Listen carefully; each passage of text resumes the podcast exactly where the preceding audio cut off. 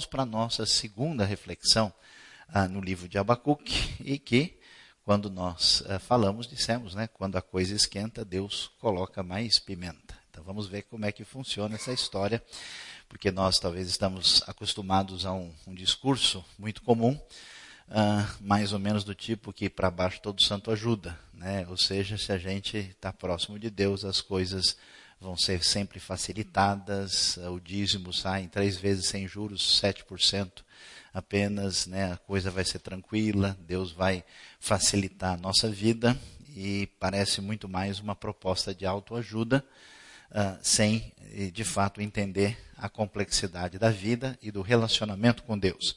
Então vamos dar uma olhadinha né, no que encontramos. Vemos que começamos a estudar Abacuque no começo, nos quatro primeiros versículos, quando Abacuque apresenta o seu questionamento a Deus. Esse questionamento é interessante porque você espera o quê no começo de um livro profético? Uma palavra revelada da parte de Deus para o profeta. E, surpreendentemente, no lugar onde a estrutura literária espera isso, Abacuque apresenta a sua queixa, a sua reclamação, a sua consternação, porque ele tem uma compreensão sobre Deus e ele tem a percepção da realidade. Essas duas coisas não estão batendo. Isso provoca uma crise pessoal. Essa crise pessoal ela é externada e Abacuque apresenta a sua queixa, a sua reclamação, o seu questionamento, as suas perguntas a Deus. E agora vem a segunda parte, que envolve né, aí o versículo 5 até o versículo 11, para ver o que, que Deus responde. Diante dessa atitude aparentemente assim, muito pouco educada de Abacuque, a sua ousadia uh, de questionar Deus, não só questionar, mas dizer para Deus por que é que o Senhor me faz ver a injustiça. Não só o Senhor não está resolvendo, como ainda me faz sofrer diante dessa situação. Então vamos ver, vamos nos lembrar o que é está acontecendo. Está acontecendo simplesmente o fim do mundo. Você acha que você tem problema, você acha que nós estamos no mundo em crise, você nunca viu nada. No tempo de Abacuque significa o fim de tudo. Significa o fim da nação, significa o fim de Jerusalém, significa o fim do templo do Senhor, quando ah, os babilônios estão aí dominando o mundo antigo no final do sétimo século antes de Cristo, é, nós vamos encontrar esse momento tão difícil da história que não só representa é, essa destruição a política e nacional de Judá, mas significa uma crise teológica sem precedentes. Porque se isso vai acontecer, quer dizer que as promessas de Deus, elas estão absolutamente falidas na mente de Abacuque. Quer dizer que a ideia de que Deus vai de fato trazer um reino que não terá fim na casa de Davi, quer dizer que aquele cuidado que Deus disse ter, desde Abraão, de Isaac, de Jacó, quando ele faz tudo em favor do povo, como é que ficam essas coisas? Então, a situação fica bem difícil de entender. Para a gente olhar isso bem claramente dentro da história, vamos ver o que está acontecendo aqui. Né? Nós temos aí uma coisa que ajuda a gente a entender Antes, o reino do norte foi destruído pelos assírios em 722. Esse reino que tinha sido dividido em 931, o reino durou só 200 anos, o reino de Israel, enquanto uh, Judá agora começa a sofrer essa ameaça. Os assírios são destruídos e vencidos pelos babilônios quando eles conquistam Nínive no ano 612 a.C. E começa o grande sofrimento. Acontece a primeira deportação de Judá, em 605. Né? Uh, um pouquinho antes, o Egito é destruído pelo poder babilônico no ano 609, é conquistado. Nós temos os últimos reis de Judá, e é nessa época, entre o primeiro momento, quando muitos vão ser aprisionados e enviados como uh, escravos, como cativos para a Babilônia, e o segundo momento, entre o ano 605 e 597, que Abacuque vai trazer a sua mensagem. Abacuque é da mesma época de Jeremias, um pouquinho antes, mas pega também o começo do ministério de Ezequiel, que é o profeta do exílio. Aqueles livros né, que estão lá no final do Velho Testamento, que às vezes até as páginas estão meio coladas, que a gente não viu direito. Então, isso é muito importante para entender a história bíblica e para entender depois o que vai acontecer no Novo Testamento. E aí nós temos, finalmente, o terceiro momento de uh, sofrimento de Judá, quando uh, terceiro grupo de pessoas vai ser deportado e Jerusalém e o templo vão ser destruídos em 586 a.C. e até que depois a própria Babilônia vai ser finalmente destruída em 539 pelo novo império, que é o Império Persa. E esse período né, de 70 anos de exílio, ele é ah, contado desde 586, quando o templo é destruído, até quando o templo é reconstruído de novo, que é em 516. Por isso que se fala, na verdade, o exílio é muito maior, mas o exílio representativo desse julgamento divino é contado dessa maneira. Então, quando a gente entende isso e vê aí o último detalhe, né, que o povo começa a voltar em 538 com o primeiro grupo junto com Zorobabel, a gente vai entender esse cenário e a situação difícil que está envolvida com a época de Abacuque. Por que, isso é tão importante? Porque a gente lê a Bíblia, às vezes, de maneira irresponsável. Né? Abre um versículo lá e lê, e olha que isso aqui é interessante, eu achei bonito. Mas se você não entender quem disse, por que disse, quando disse, em que situação, a sua compreensão é prejudicada. Assim como você estuda com seriedade medicina, arquitetura, uh, história, direito, quando você estuda a Bíblia, tem que estudar direito, né? ou seja, no sentido completo da coisa. Então vamos lá. O que está envolvido na cabeça de Abacuque? É uma situação complicada que mexe com todos nós. A grande discussão é: eu conheço uma verdade sobre Deus, eu conheço uma palavra a respeito de Deus que Ele é bondoso e que Ele é poderoso. O problema é o que? A realidade à minha volta não sugere isso. Como é que eu faço? Como é que eu lido com isso? As pessoas religiosas fanáticas, diante desse conflito, elas mistificam tudo e praticam a teologia do avestruz. Você coloca a cabeça dentro da terra, começa a gritar e faz de conta que nada está acontecendo. O outro grupo de pessoas dizem: se a gente está sofrendo, Deus não pode existir. Essas pessoas se resignam, se submetem uh, e se tornam reféns da experiência imediata e preferem negar todas as evidências uh, sublimes sobre a realidade divina no mundo, tendo o seu sofrimento, a sua dor ou a dor do mundo como única referência de interpretação da realidade. Há outras pessoas que tentam viver esquizofrenicamente. São os malucos de Cristo. Eles, de um lado, né, na segunda-feira, ele, ele, afirma o sofrimento humano. No domingo, ele afirma a realidade de Deus. Ele troca de marcha. Né? Um dia é AM, outro dia é FM. Ele muda a sintonia. Então você precisa ver com quem que você vai encontrar hoje. Né? Quem deles está falando. Então é uma situação complexa. Como é que a gente lida com isso? E esses textos bíblicos foram escritos de maneira tão especiais exatamente para lidar com essa questão tão complicada. Para a gente entender, vamos dar uma olhada como é que essa questão é tratada na Bíblia, de modo geral, e para a gente entender alguns aspectos interessantes. Primeira coisa importante é a gente fazer distinção e separação entre o que é chamado de mal físico, sofrimento e mal moral, pecado.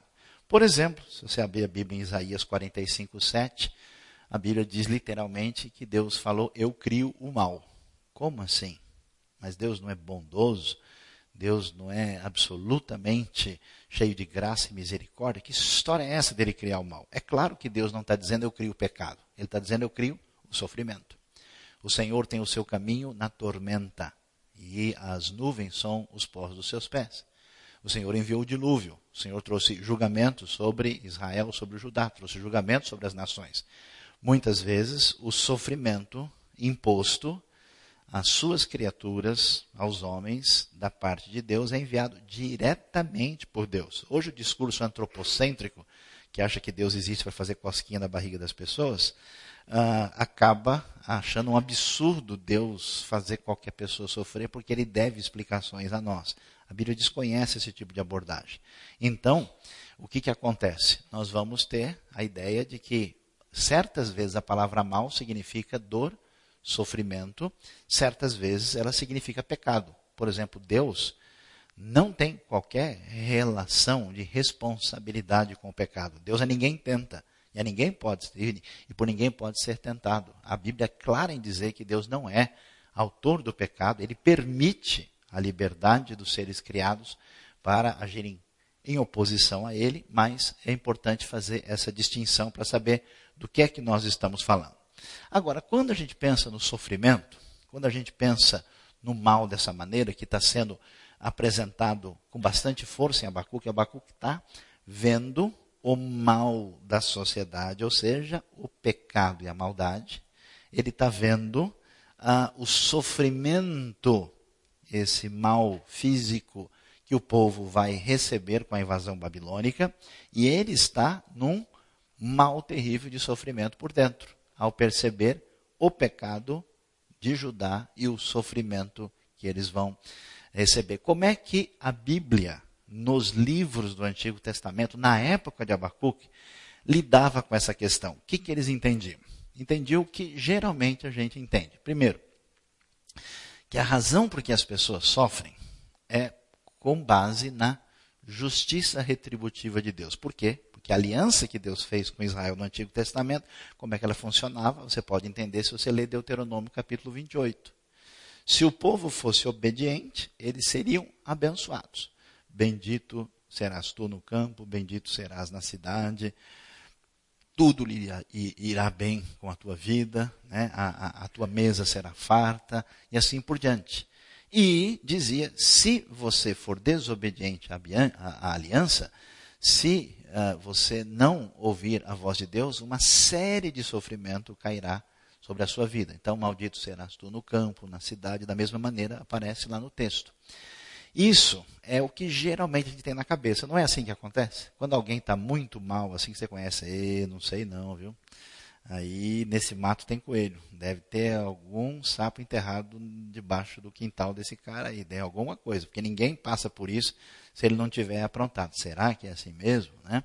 Ou quando uma pessoa está muito bem, a gente fala, puxa, isso aí realmente é um servo do Senhor. Amém, irmãos? Amém. Né? Mas será? Então, a primeira ideia é essa. O que, que a Bíblia vai dizer? A Bíblia vai tratar isso de uma maneira interessante, dizendo que essa realidade, ainda que ela seja fundamental, e no final das contas a gente vai ver que os salvos e os perdidos têm a ver com a sua relação de sintonia com Deus por meio da aliança, né? isso é resolvido juridicamente em Cristo Jesus e por meio do perdão, quem rejeita e quem aceita, existe salvação, existe condenação, mas a Bíblia vai dizer que a realidade não é tão simples assim. Não podemos julgar as pessoas, aparentemente, pelo seu sofrimento ou pelo seu bem-estar. Por isso, nós vamos encontrar né, no nosso pavê bíblico, né, com as suas várias camadas, a primeira camada é a camada da justiça retributiva. A segunda camada é diferente. Ela vai apresentar o problema. E daí? E quando o justo que obedeceu a Deus está mal? E quando o sujeito que é perverso parece ter tido uma vida muito boa, o que, que acontece? Nós vamos encontrar em vários salmos, vamos encontrar nos profetas a seguinte questão: Senhor, como é que pode ser isso? Já leu o Salmo 73?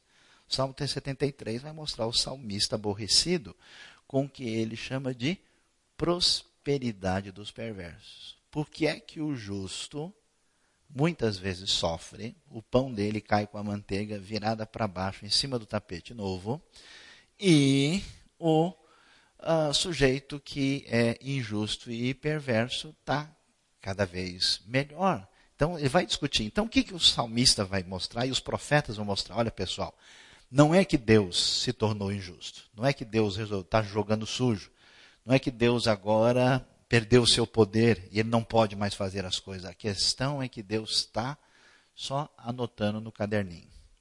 Vai chegar a hora que a justiça divina vai chegar. Deus, na sua paciência, sua longanimidade, como se diz tradicionalmente, ele está só fazendo anotações. Mas vai chegar uma hora que a justiça vai chegar. Por exemplo, o Salmo 73 é interessante, porque ele vai dizer: Até que eu prestei atenção no fim dos ímpios. Quer dizer, parece que a pessoa está de boa, que ele vai ser de fato vencedor e que ele está na melhor situação, mas isso não é o caso. Aí, nós vamos ver uma outra situação uh, que vai aparecer cada vez mais uh, na história de Israel, nos profetas. Se a justiça não viesse logo, chegaria no futuro. Por isso, cada vez mais os profetas vão falar no dia do juízo de Deus. Quer dizer, justiça retributiva, justiça tarda, mas não falha, Vocês esperem. E se por acaso isso não acontece, saiba que Deus tem o dia do acerto final. O dia que ele vai chegar, ele vai trazer. O Velho Testamento chama isso de o dia do Senhor. O dia do Senhor vai chegar, diz Amós. Vocês estão achando que vai ser assim mesmo? Vai chegar uma hora em que ele vem fazer o grande acerto de contas. E depois, no Novo Testamento, essa ideia vai ser mais nitidamente apresentada para a ideia de um, uma justiça definitiva naquilo que é chamado juízo final. Então é importante a gente entender isso para a gente é, conseguir, porque se você lê os textos bíblicos com atenção, quem não lê só para tirar dor de cabeça e lê com vontade de entender, ele vai perceber que certos textos parecem estar falando uma coisa um pouquinho diferente das outras. Essas coisas são complementares. Entendendo isso, a gente volta para o Abacuque, que o Abacuque foi formado na escola em que vocês estudaram, chamado Escola Bíblica da Justiça Retributiva. Ele tinha certeza que Deus seria legal com Judá e Deus ia bater pesado nos babilônios. Quando a coisa né, chegar, a gente vai ver que o negócio vai ser diferente. É só importante ressaltar que essa ideia do juízo chegando é um enfoque assim mais para frente que vai surgir na época dos profetas. Então vamos lá. Abacuque vai discutir esse problema da justiça e da bondade uh, de Deus em face da realidade do sofrimento humano. Como nós vimos, ele começa questionando a, a injustiça em Judá, invoca a ação divina por meio de perguntas, como resposta, Deus vai afirmar a coisa mais absurda que Abacuque esperaria ouvir que ele vai enviar os babilônios como juízo sobre Judá. Aí você vê onde é que está a Babilônia, na região ali onde hoje é terra do Iraque, entre o rio Tigre e Eufrates. Os babilônios vêm e vão conquistar toda essa região que você está vendo no mapa e vão destruir Judá e eles irão como cativos em grande quantidade para a, a Babilônia. E aí vamos então ver o que, que o texto bíblico vai falar sobre o assunto. Dá uma olhada. A resposta divina para Abacuque: Olhem as nações e contemplem-nas. Fiquem atônitos e pasmem, pois nos dias de vocês farei algo em que não creriam se lhes fosse contado. A gente ouve isso, pensa que é uma grande bênção, né? Quer dizer, o negócio, eu vou dar a notícia mais maluca que vocês poderiam imaginar que seria uma resposta. Porque o que você esperaria do profeta? Todo mundo estava com a certeza. É como se a gente ouvisse hoje o seguinte: pessoal, as igrejas de Deus no mundo entraram em tal atitude uh, de afastamento de Deus e da sua verdade que Deus resolveu convocar todos os feiticeiros do mundo para destruir as igrejas. E aí o profeta reclamasse a Deus e Deus dissesse: Não se preocupe, estou enviando os feiticeiros. Eles irão destruir todas as igrejas, vão acabar com todos aqueles que creem em Deus e está tudo resolvido. É assim que isso soaria no ouvido de quem estava no contexto de Judá na época de Abacuque. Então Deus vai dizer: Estou trazendo os babilônios para a cabeça deles, simplesmente os capetas do mundo, as piores pessoas. E ele faz questão não só mencionar os babilônios, mas ainda descrever nação cruel, impetuosa, que marcha por toda a extensão da terra, quer dizer, além de anunciar a maldade, né, descreve né, para apoderar-se das moradias que não lhe pertencem. É uma nação apavorante e temível que cria sua própria justiça e promove a sua própria honra. Então, o que, que a gente vai ver? Quando a coisa esquenta, Deus coloca mais pimenta. Pimenta número um para a gente colocar no seu prato a mais ardida possível. A resposta de Deus é inesperada. Deus diz: Eu vou destruir Judá por meio de um inimigo muito pior do que a própria Judá. Ou seja, primeira grande verdade que a gente precisa descobrir, que é um problema para a gente, porque qual é, qual é o nosso caminho, o caminho da nossa mente? É de criar ídolos. Por que, que a idolatria sempre foi o maior pecado? A idolatria, na verdade, não se resume a pessoas que fazem estátuas. Idolatria significa rejeição da verdade de Deus e a partir de nós mesmos criarmos um Deus à nossa imagem e semelhança. Então o que, a gente quer fazer? A gente quer criar um Deus previsível. Um Deus que funcione segundo o meu controle. Essa obsessão que a gente tem, que leva a gente a ficar nervoso, estressado, a brigar com os outros, é uma obsessão por controle e domínio sobre a situação. Por isso que raramente as pessoas ficam de boa. Eles não conseguem descansar, eles não conseguem apreciar a vida, eles não conseguem ver o passarinho, não conseguem olhar a lua bonita que estava fazendo esses dias à noite. A pessoa nem presta atenção, porque ele está maluco, dentro dele mesmo, perdido no mundo de confusões internas, que é refém desse sistema de domínio sobre tudo e sobre todos. Então, o que, que acontece? Esse tipo de comportamento resiste a Deus e cria um Deus a partir dessa neurose maluca. Isso faz com que as pessoas, através da história, história sempre tentem criar um Deus manipulável e um Deus absolutamente controlável. Por isso que a tendência dos nossos dias é né, a gente achar um Deus para saber como ele funciona. Como é que eu faço para dar a tecla Enter em Deus e colocar ele em operação? Se eu orar de joelho, de cabeça para baixo, se eu jejuar né, virado de costas, se eu der uma cambalhota para cima, como é que Deus vai colocar em operação? Primeira grande questão que Abacuque vai apresentar para a gente é que Deus é insondável. Deus tem os seus caminhos, você não sabe de nada, você acha que é muita coisa, você está totalmente enganado. Nós temos que ser muito cautelosos em apressadamente entender certas coisas sobre a nossa vida, culpando a Deus e a todo mundo pelo que acontece. Deus age de uma maneira, muitas vezes, que nós não podemos entender. A nossa atitude egocêntrica leva a gente a culpar os outros, a se ficar ressentido com a vida, a desconfiar do poder de Deus, do amor de Deus e cair em pecado porque a gente não entende os caminhos insondáveis de Deus.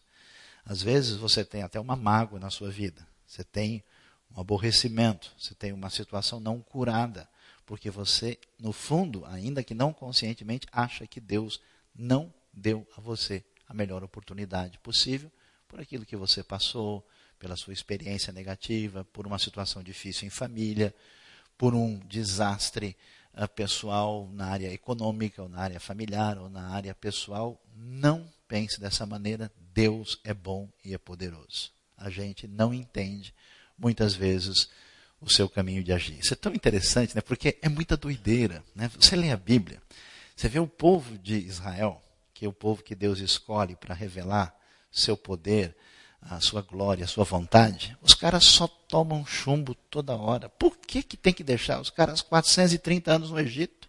Que isso? Os cristãos primitivos têm a mesma vocação. Os caras falaram em Deus todo o imperador romano quer cortar a cabeça dos caras, botar os, os caras para os leões comerem. É impressionante, você vê no mundo de hoje, o cara é tolerante com tudo. Falou em Deus, ele fecha a cara falou em Cristo, ele fica nervoso. É loucura, você vê que não faz sentido. Então, assim, num certo sentido, a relação ah, de aliança com Deus por meio da fé é uma vocação para sofrimento que muitas vezes a gente não entende. Mas Deus sabe o que está fazendo. Segunda coisa interessante, o que, que a gente espera? É que, que Deus ajuda quem cedo do madruga. Se a pessoa orar direito, é tudo uma questão de método. Deus está bravo, Deus está nervoso, mas se você descobrir o jeito de convencê-lo, ele vai mudar de ideia. Ele quer bater em você. Mas vai que você consegue agradá-lo, finalmente ele fica manso e passa a mandar presente para sua casa. Não. Não funciona assim. A ideia de Abacuque é que quando ele grita, quando ele reclama, diz: Deus, não é possível. Olha a situação que está o seu povo, o senhor não está vendo, não? E além de o senhor não resolver a situação, o senhor me faz viver tudo isso, eu já não aguento mais, eu estou revoltado. Como é que fica essa situação? Em vez de Deus falar, Abacuque, meu querido, vem cá me dar um abraço. Que isso, não fica chateado não. Vamos ali passar uma tarde em Itapuã. Vamos tomar uma água de coco. Que negócio é esse? A pessoa não fala que Deus é brasileiro, né? Quem sabe seria o caso. Ele não faz isso. Ele não traz alívio, e aí é que é interessante, a resposta dele para o Abacuque vai ser uma resposta mais complicada ainda. Então ele diz, Abacuque, você está nervoso? Está chateado hoje? Seu time perdeu? Teve algum problema? Não se preocupe. Você acha que a coisa está feia em Judá? Você não viu nada. ah, ah, meu amigo, eu nem te abri as notícias no site do, de amanhã. Você nem sabe o que vai acontecer. Sabe o que, vai acontecer? Aí ele disse, né? Tudo que vai acontecer de negativo, ou seja, Deus aumenta a crise do profeta. Então veja bem, o interessante é que a gente imagina que o melhor que Deus pode trazer para a nossa vida chama-se efeito analgésico. Para a gente parar de sentir a dor. Mas Deus tem outras ideias. Eu não sei por que isso acontece, mas eu tenho uma sugestão. Talvez a principal razão é que a tribulação faça bem ao nosso coração. Faz parte do agir divino, está muito claro, e provavelmente tem a ver com a destruição das fortalezas de autossuficiência, arrogância e prepotência do nosso coração. Porque nós aprendemos algumas coisas do jeito que vocês estão aprendendo aqui, ouvindo e entendendo, por meio de um ensino, por meio de um discurso que é decodificável e que é compreensível. Nós aprendemos algumas coisas através de experiências intensas, emocionais, mas nós aprendemos muito mais de uma maneira concreta quando nós temos o conteúdo, a experiência emocional dentro de uma realidade de vida intensa. Então, uma coisa é saber o que, que é a fragilidade humana, outra coisa é passar por ela por um momento em que marca isso para você. Ninguém que foi abençoado por uma santa tribulação sai do mesmo jeito. Eu conheço gente que estudou a vida toda. No dia que o sujeito ficou um mês no hospital, ele voltou uma bênção. Um santo servo do Senhor, né? para honra e glória de Jesus. Amém, irmão? Amém. Né? Que maravilha. Então, esse elemento, na verdade, parece fazer parte de um projeto de bênção de Deus, é, em que aquilo que realmente pode destruir a nossa vida de maneira permanente é colocado em xeque por Deus por meio da experiência de sofrimento. Então é mais ou menos como se Deus tratasse você como uma cebola. Para ficar boa e temperada, tem que ficar curtida em bastante vinagre, azeite e pimenta. Depois você fica uma delícia, mas até lá tem que curtir bastante, vai arder bastante. O Ministério Espiritual da Saúde adverte, isso pode fazer bem à sua vida. Deus age dessa maneira. E aí o que, que o texto vai dizer? Na sequência, ele vai detalhar o que vai acontecer com os babilônios. Inclusive, nem é bom ler esse texto de Abacuque 1 de noite, porque você não vai dormir direito. Seus cavalos são mais velozes que os leopardos, mais ferozes que os lobos no crepúsculo. Sua cavalaria vem de longe. Depois o cara fala que é, se vê violência na televisão, ele não dorme bem. Né? Se você lê alguns textos bíblicos, é muito parecido. Né? Sua cavalaria vem de longe, seus cavalos vêm a galope, vem voando como ave de rapina que mergulha para devorar. Todos vêm prontos para a violência, suas hordas avançam como o vento do deserto, que é um vento quente insuportável, e fazendo tantos prisioneiros como a areia da praia. Terceira pimenta de Abacuque, Deus detalha o poder inimigo. Deus faz perdurar a crise do profeta. O que é interessante? Uma das maiores dificuldades que a gente enfrenta na vida é a atitude de não poder encarar a realidade de frente. Nós temos mecanismo de defesa. Mecanismo de defesa que faz a gente fugir. Aquela conversa que você tem com alguém, você fala alguma coisa que incomoda a pessoa, logo muda de assunto. Né? Logo foge. Qualquer coisa em que a gente não conversa com transparência e sinceridade. Esse tipo de alienação, ela nos faz romper com a realidade. Isso é um tipo de loucura. A vida é a vida do jeito que ela é.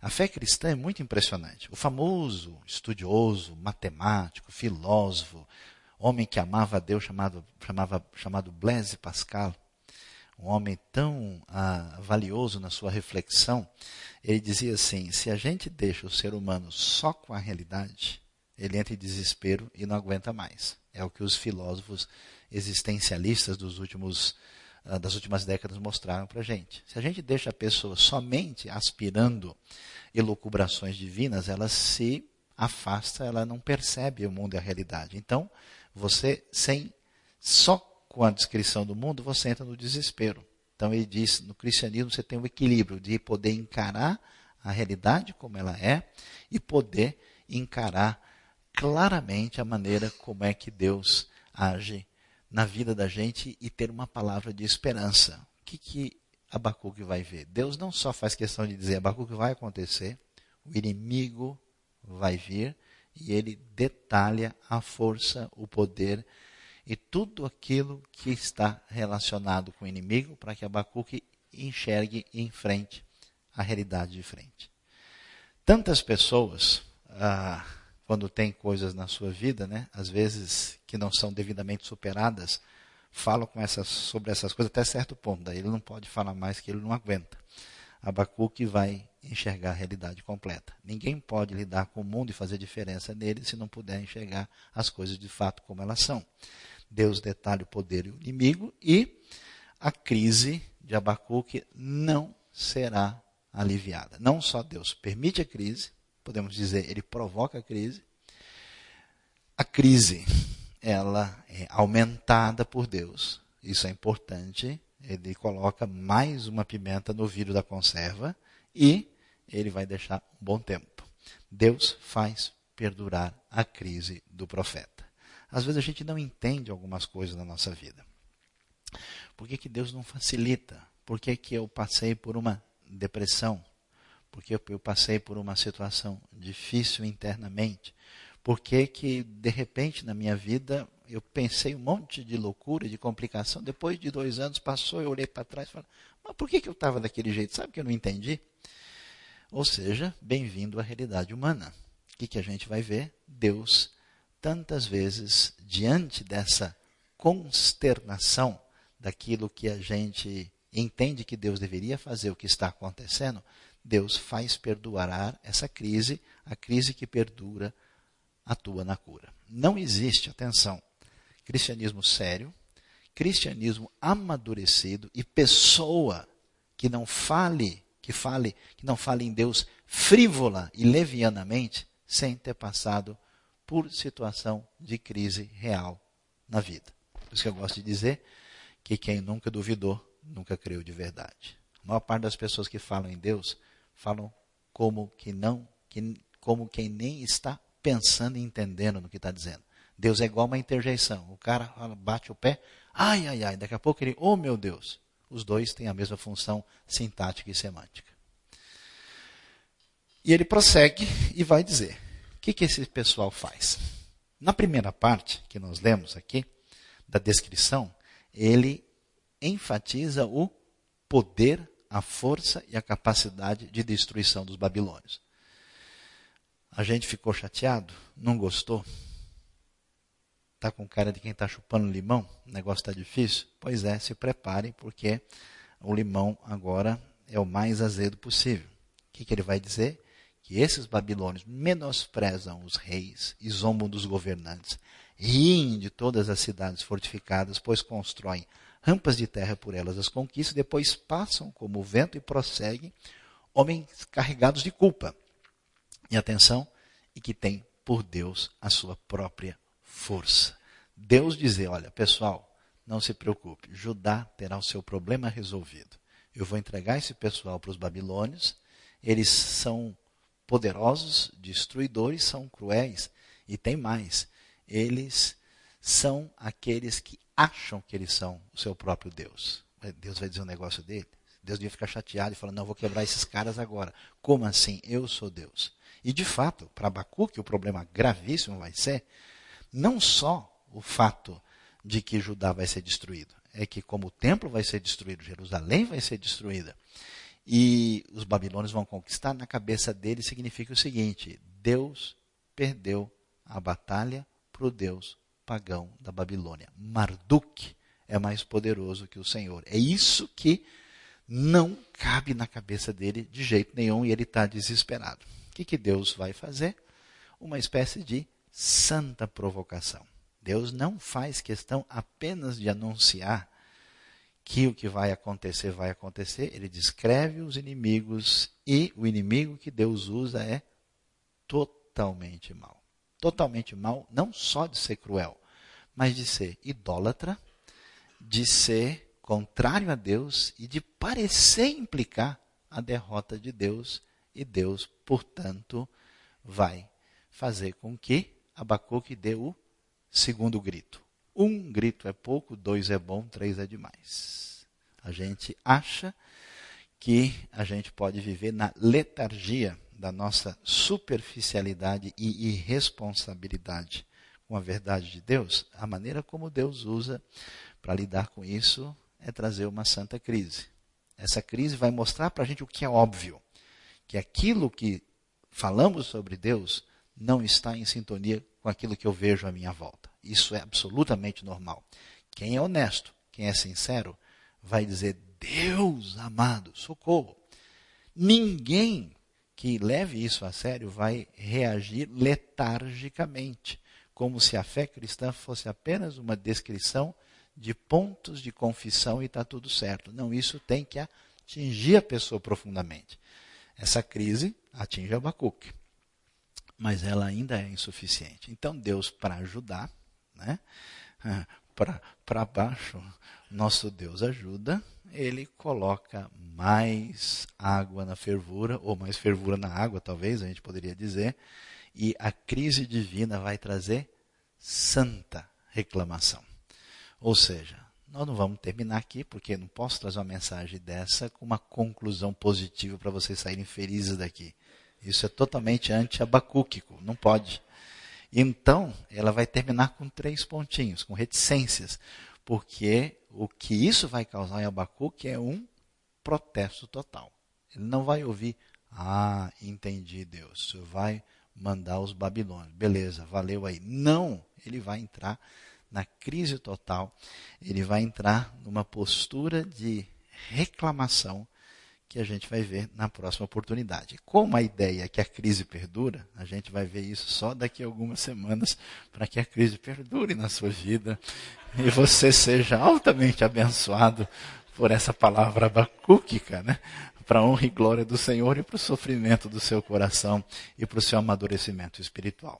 Mas é importante a gente entender que não dá para viver a vida cristã na superficialidade e no ativismo. Eu convido você a refletir e se voltar para Deus com a sua mente, com o seu coração. Né? Leia de novo Abacuque capítulo 1, entenda o que nós temos nesse texto e que Deus abençoe o nosso coração.